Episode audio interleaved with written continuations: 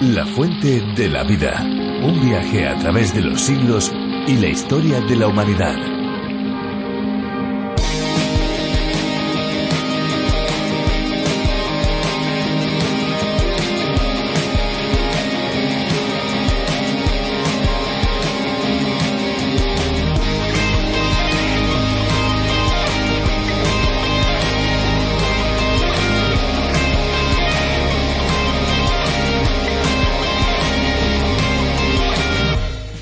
Agua regia, del latín aqua regia y también llamada agua real, técnicamente se define como la mezcla química de ácido clorhídrico y ácido nítrico en una proporción de 3 a 1. Es básicamente una solución ácida que suele utilizarse para remover o eliminar determinados elementos, especialmente metales nobles como oro, platino y paladio, entre otros.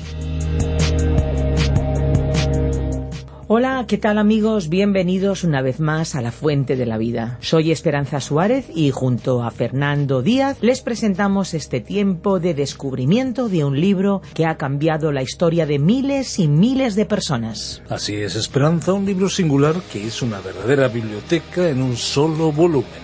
Hablamos de la Biblia, el libro de los libros, la palabra de Dios revelada a nosotros. Cada programa lo iniciamos con cosas curiosas sobre el agua, también tenemos música, como siempre una exposición bíblica, que podríamos decir que ese es el plato fuerte, y nos gusta tener un contacto cercano con ustedes. Y aquí estamos, una vez más, para acompañarles en este tiempo de reflexión, y lo vamos a hacer junto a Virgilio Bagnoni. Efectivamente, Virgilio Bagnoni es el encargado de adaptar el programa original a través de la Biblia del teólogo John Vernon Magee. Así que pueden disfrutar la versión originalmente para España, pero que se puede escuchar en cualquier lugar del mundo en esta aldea global que es Internet. Pues más de 80 países aprenden día a día del libro de los libros mediante este curso y España también es parte de esta lista gracias a la traducción y adaptación realizada por Virgilio Bagnoni. Ahora ya vamos a disfrutar de un tiempo de música y a continuación seguiremos descubriendo la palabra de Dios.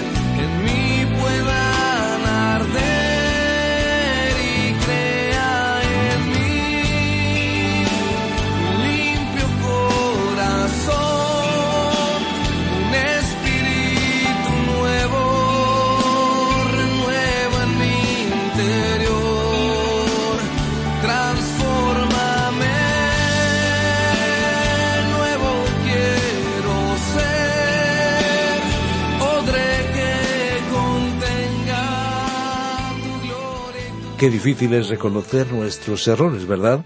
Y es que los seres humanos tenemos una especie de mecanismo de autodefensa automático siempre preparado para ponerse alerta a la más mínima señal. Sí, es un mecanismo que se activa a través de una de las actitudes más problemáticas para el ser humano, el orgullo. Cuando cometemos un error, nuestra reacción más típica y generalmente más rápida es la de intentar librarnos de la responsabilidad. Esta actitud, sin duda, lleva a muchos a tener serios problemas en la vida, sea consigo mismo o también con los demás. Pero principalmente a nivel espiritual en la relación con Dios. Aprendamos juntos sobre este asunto en los últimos versículos del capítulo 1 de la primera carta de Juan. Pueden seguir todos nuestros estudios y este viaje fascinante a través de la primera epístola de Juan en nuestra web www.lafuentedelavida.com. También en nuestra aplicación La Fuente de la Vida o a través de la Biblia, una aplicación multilingüe y por supuesto a través de la aplicación RTM 3 60.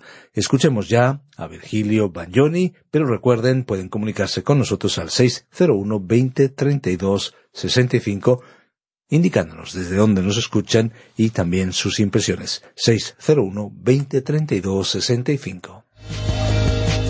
La fuente de la vida. Nuestro estudio bíblico de hoy se encuentra en la primera carta del apóstol Juan, capítulo 1, desde el versículo 7 hasta el 10. Continuamos hoy, estimado oyente, nuestro estudio de la primera epístola del apóstol Juan y regresamos al capítulo primero. Recordemos que después de haber tenido una introducción a este libro, nos encontramos en la primera gran división de esta carta, que abarca desde el capítulo 1, versículo 1, hasta el capítulo 2, versículo 2, y se titula Dios es luz. Después de haber examinado el prólogo, en los versículos 1 y 2, estamos considerando la sección titulada Cómo los hijos amados pueden tener comunión con Dios, sección que finaliza al llegar al capítulo 2, versículo 2. El párrafo que estamos considerando responde a una de las tres preguntas implicadas en el título de esta sección, que ya hemos citado, sobre cómo los hijos pueden tener una relación de comunión con Dios. Esta primera respuesta es que podemos tener esa comunión andando o viviendo en la luz de Dios, como vemos en los versículos 4 al 7. Tenemos que ser conscientes de que hoy vivimos en un mundo que está en rebelión contra el Dios Todopoderoso. Dios es santo y yo soy un pecador. Soy salvo por la gracia de Dios, sí. Pero ¿cómo voy a tener comunión con Él? ¿Cómo voy a andar con Él? Bueno, las personas han tratado de hacer esto en tres formas diferentes que se presentan aquí y dos de ellas están equivocadas. El primer método consiste en hacer descender a Dios al nivel del ser humano. Vamos a leer nuevamente los versículos seis y siete de este primer capítulo. Si decimos que tenemos comunión con Él y andamos en tinieblas, mentimos y no practicamos la verdad. Pero si andamos en luz como Él está en luz, tenemos comunión unos con otros y la sangre de Jesucristo, su Hijo, nos limpia de todo pecado. Con frecuencia oímos hablar del pecado entre los cristianos, pero debemos tener en cuenta que si usted va a caminar con Dios en el sendero de la vida, ha de tener que caminar en luz. Y si aparece el pecado en su vida, usted no estará recorriendo ese camino en compañía y comunión con Dios, porque usted, como ser humano, no puede hacer descender a Dios a su nivel. En nuestro programa anterior destacamos la frase si andamos en luz, es decir, si vivimos en la luz de la palabra de Dios. Un expositor bíblico llamado Ironside tenía una cierta confusión con respecto a este versículo. Observando que la limpieza por la sangre depende de nuestro andar en la luz, leía este versículo como si dijera si andamos de acuerdo con la luz, la sangre de Jesucristo, su Hijo, nos limpia de todo pecado. Él pensaba que estas palabras significaban que si él era muy escrupuloso en obedecer cada mandamiento de Dios, entonces Dios lo limpiaría. Pero al fin se dio cuenta de que aquí no dice si estamos de acuerdo con la luz, sino que dice si andamos en la luz. Este expositor aprendió que lo importante es dónde andamos y no cómo andamos. Nos hemos acercado a la presencia de Dios y hemos permitido que su palabra brille sobre nuestros corazones pecaminosos. Es posible andar en la oscuridad pensando que uno está andando bien, que está en lo correcto. El doctor Magui, autor de estos estudios bíblicos, contaba que después de un servicio religioso el domingo por la mañana, al comienzo de su ministerio como pastor, un médico se acercó a él y le preguntó si quería salir a cazar, y el doctor Magui le contestó que le gustaría mucho hacerlo. Así fue que este médico le trajo una escopeta y salieron juntos por la tarde, fueron a su finca y de allí salieron a cazar. Caminaron a lo largo de un arroyo y tuvieron una buena cacería. Al fin llegaron a una bifurcación en el arroyo y el médico le dijo Yo iré por la bifurcación de la derecha y usted vaya por la de la izquierda. Le guiará alrededor de la montaña y de regreso al cobertizo de la finca. Allí nos encontraremos. Mientras tanto parecía que iba a llover, y había llovizado una o dos veces y había escampado. Cuando se separaron comenzó a llover otra vez. El doctor Magui continuó avanzando y dio la vuelta por la zona que le había asignado su amigo. Mientras caminaba notó que había algunas cuevas, así que cuando comenzó a llover más intensamente, el doctor Magui pensó que se iba a mojar y entonces, para evitarlo, se metió en una de esas cuevas, en la más grande que pudo encontrar. Mientras estaba allí sentado en la oscuridad por unos treinta minutos comenzó a sentir frío y entonces decidió encender una hoguera. Así fue que recogió algunas hojas, algunas ramas y encendió el fuego. Entonces miró a su alrededor para ver lo que había dentro de esa cueva y se dio cuenta que no estaba solo. Nunca se había encontrado en un lugar donde hubiera tantas arañas y lagartijas como las que había en esa cueva y en un rincón se encontraba una serpiente enroscada y lo estaba mirando. El doctor Magui, por supuesto, salió rápidamente de ese lugar, aunque todavía estaba lloviendo, pero no estaba dispuesto a regresar otra vez a esa cueva.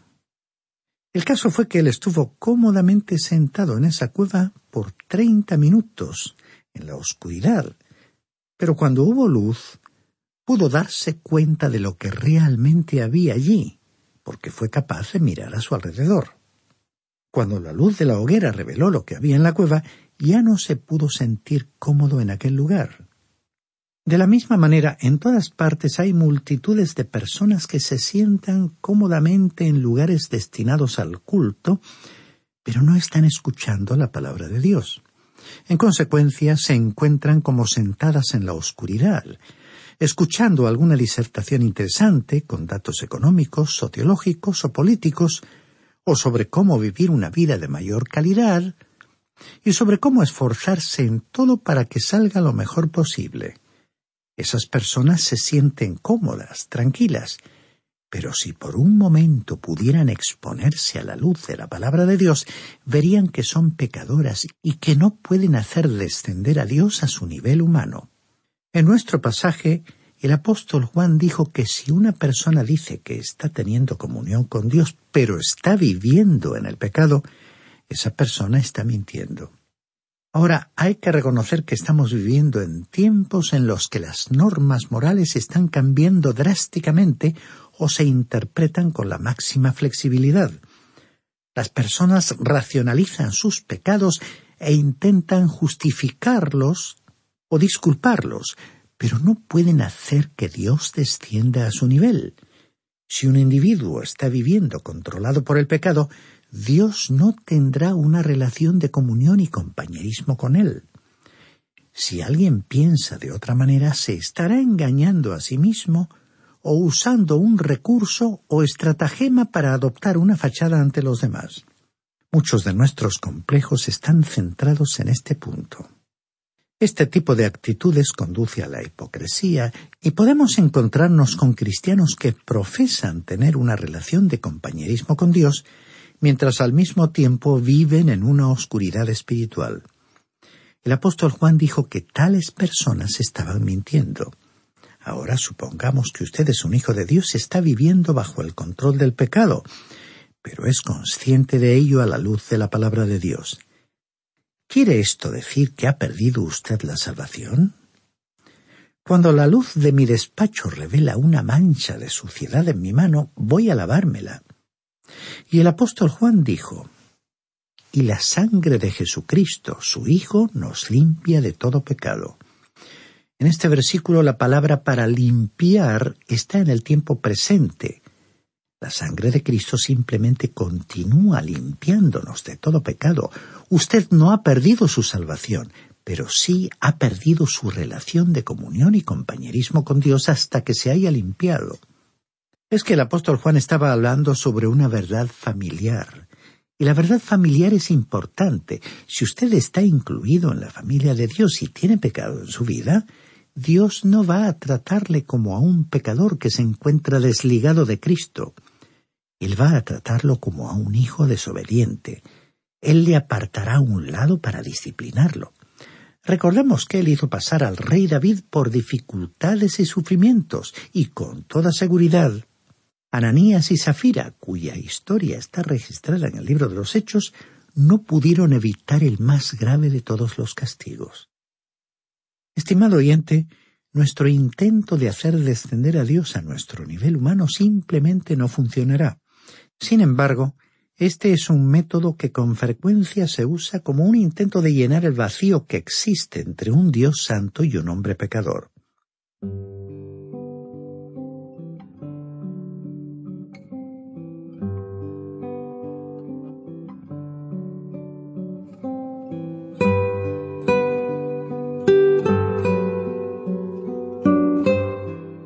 Llegamos ahora a otro párrafo que hemos titulado Confesar el pecado. Otro método que se usa también con frecuencia consiste en un intento de elevar al hombre al nivel de Dios. Se dice que el hombre ha alcanzado una perfección exenta de pecado y que está viviendo en ese elevado nivel. Bueno, veremos ahora que el apóstol Juan trató ese enfoque del problema. Escuchemos lo que escribió leyendo el versículo ocho de este primer capítulo. Si decimos que no tenemos pecado, nos engañamos a nosotros mismos y la verdad no está en nosotros. Y tener esta actitud es peor que ser un mentiroso. Cuando uno llega al punto en que dice que no hay pecado en su vida, revela que no hay nada de verdad en él. Eso no quiere decir que ese individuo es simplemente un mentiroso significa que ni siquiera tiene la verdad en sí mismo. No está engañando a nadie más, sino que se está engañando a sí mismo. El autor de estos estudios bíblicos, el doctor Vernon Magui, nos contó que él se enfrentó con la siguiente situación cuando comenzó a estudiar para el ministerio cristiano. Dijo que cuando fue a la universidad en su primer año académico, su primer compañero de habitación en el campus universitario era un joven que también estaba estudiando para el ministerio. En muchos sentidos era una persona muy buena. Su único problema era que se jactaba de ser perfecto, y eso le causó al doctor Magui un gran impacto. El doctor Magui pensaba que iba a ser un buen compañero de estudios, pero desde el primer día que este joven se presentó se dio cuenta que las cosas no iban a andar bien entre ellos. Este joven le informó allí mismo que no había pecado muchos años, por lo menos en los dos o tres últimos años. Fue algo realmente sorprendente encontrar a alguien que no hubiera pecado en tanto tiempo.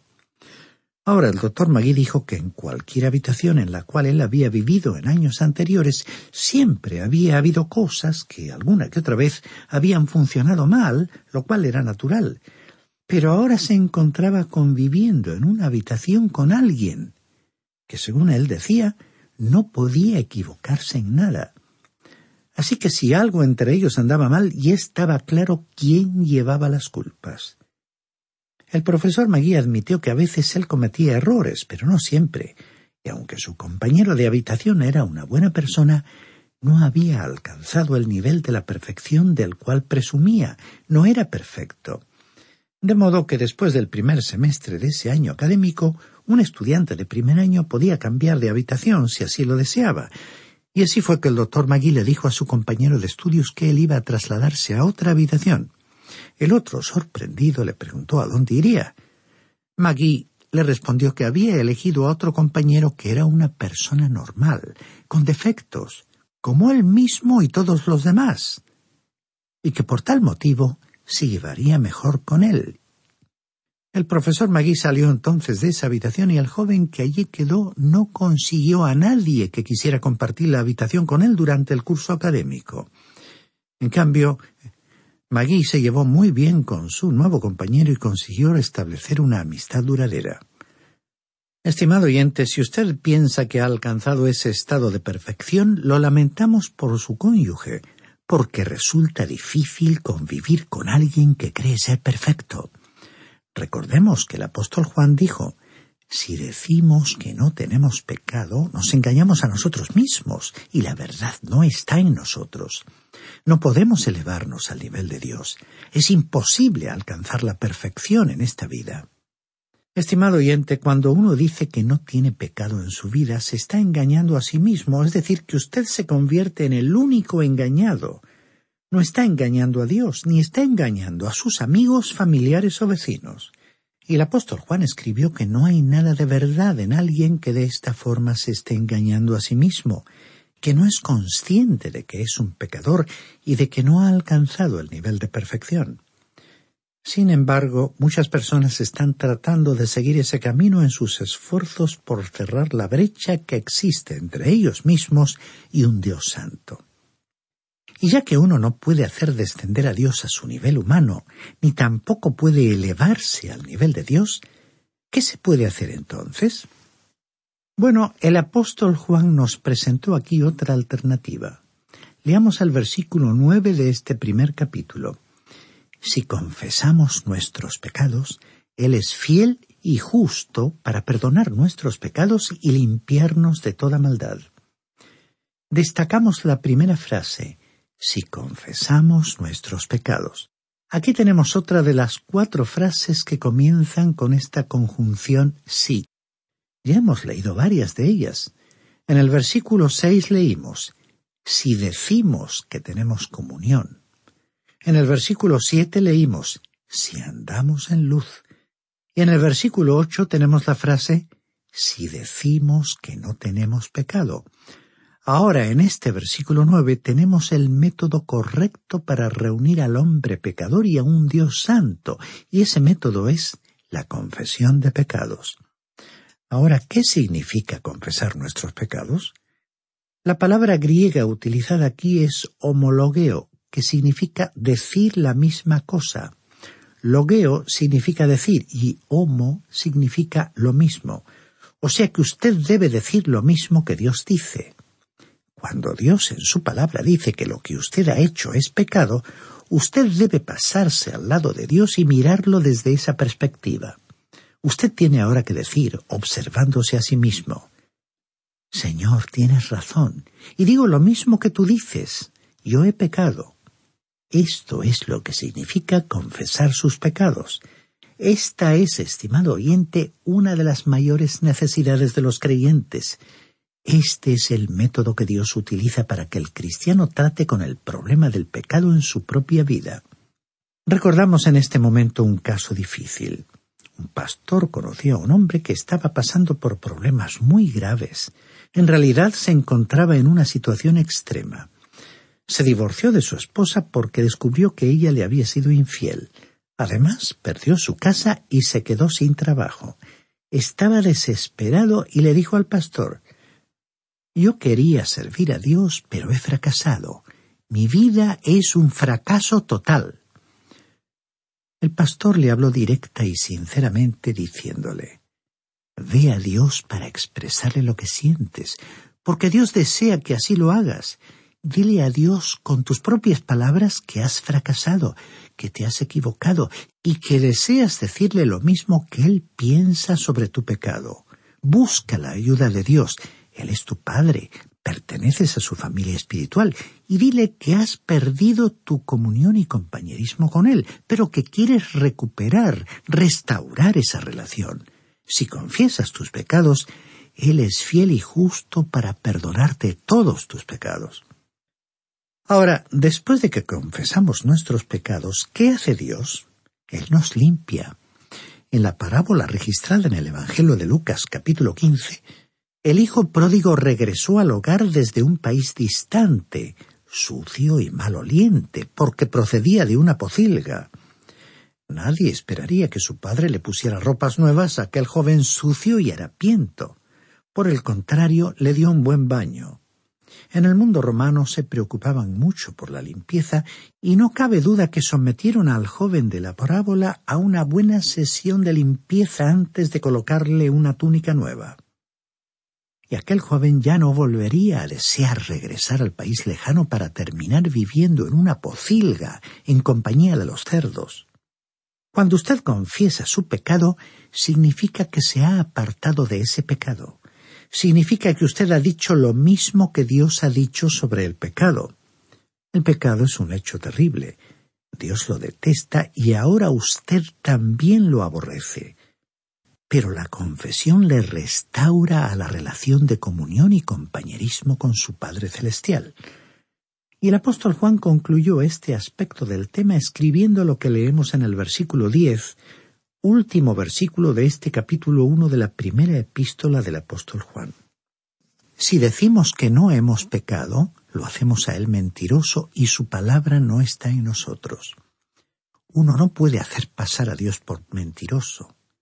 Estimado oyente, ¿por qué no se dirige usted al Señor y simplemente le abre su corazón y le habla como no hablaría con ninguna otra persona. Cuéntele todos sus problemas, háblele de sus pecados, expóngale sus debilidades, confiéselo todo a él, y después dígale a su Padre Celestial que quiere tener con él nuevamente una relación de comunión y compañerismo, y que quiere servirle. Realmente, Él ha preparado un hermoso camino de retorno hacia Él le invitamos a recorrerlo. Y aquí nos detenemos por hoy porque nuestro tiempo ha llegado a su fin. En nuestro próximo programa reanudaremos nuestro estudio y como esperamos continuar contando con su fiel participación, le sugerimos que lea los primeros versículos del capítulo 2 de esta misma epístola del apóstol Juan, para que pueda estar más familiarizado con el contenido de este pasaje que contiene otros aspectos prácticos de nuestra vida como creyentes. Y le agradecemos por su compañía en este viaje que estamos realizando a través de la Biblia. La Biblia es la palabra de Dios y como tal nos provee de todo lo necesario para nuestro crecimiento espiritual. Es lo que esperamos que experimenten un auténtico encuentro con Dios y por supuesto el descubrimiento de ese agua de vida que llena nuestro ser. Si quiere seguir bebiendo de ese agua, puede escuchar el podcast del programa en lafuentedelavida.com.